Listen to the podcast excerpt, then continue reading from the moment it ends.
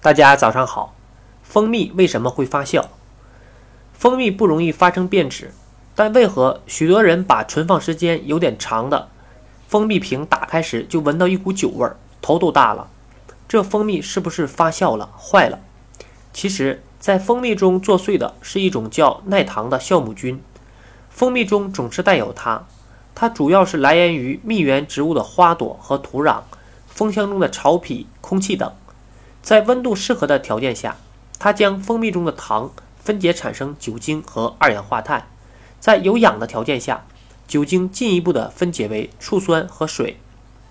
一般来说，蜂蜜的浓度越高，酵母菌的活性就越受到抑制，蜂蜜越不容易发酵。而如果是中间商收购的低度蜂蜜，也就是水蜜，如果没及时的加工浓缩，酵母菌就会大量产生二氧化碳。当二氧化碳的浓度达到一定的时候，剧烈晃动时，甚至可以把容器胀破。这也是超市里卖的蜂蜜必须加工的主要原因。但蜂蜜的发酵并不像人们想的那样可怕。和其他酵母菌相比，蜂蜜中的耐糖酵母菌发展的非常缓慢，特别是在高浓度的纯天然蜂蜜中。一般是在四十一度以上的蜂蜜，其速度就更慢了。如果在蜂蜜中放几片生姜片，或者把蜂蜜放在冰箱的冷藏室，就能阻止耐糖酵母菌的繁殖。